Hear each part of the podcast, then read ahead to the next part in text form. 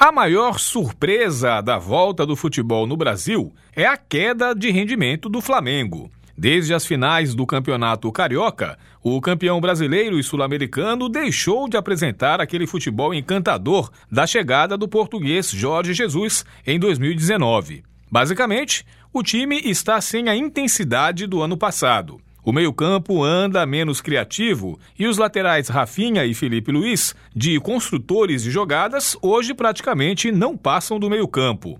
A saída do zagueiro Pablo Mari fez o time perder os lançamentos longos que costumavam pegar a defesa adversária desprevenida. E o rendimento individual de alguns jogadores decisivos, como Gabigol, Bruno Henrique e Arrascaeta, caiu. Eram problemas que Jorge Jesus teria que resolver, mas o técnico decidiu voltar a seu país e o hiato de tempo entre sua saída e a chegada de um novo treinador deixou o elenco meio sem comando. Os preparadores físicos, por exemplo, que faziam parte da comissão técnica do português, foram embora junto com ele. As últimas três semanas foram perdidas e isso está sendo notado nas primeiras rodadas do Brasileirão. O Flamengo, que já não estava tendo futebol, também não mostrou fôlego nas partidas contra os Atléticos Mineiro e Goianiense.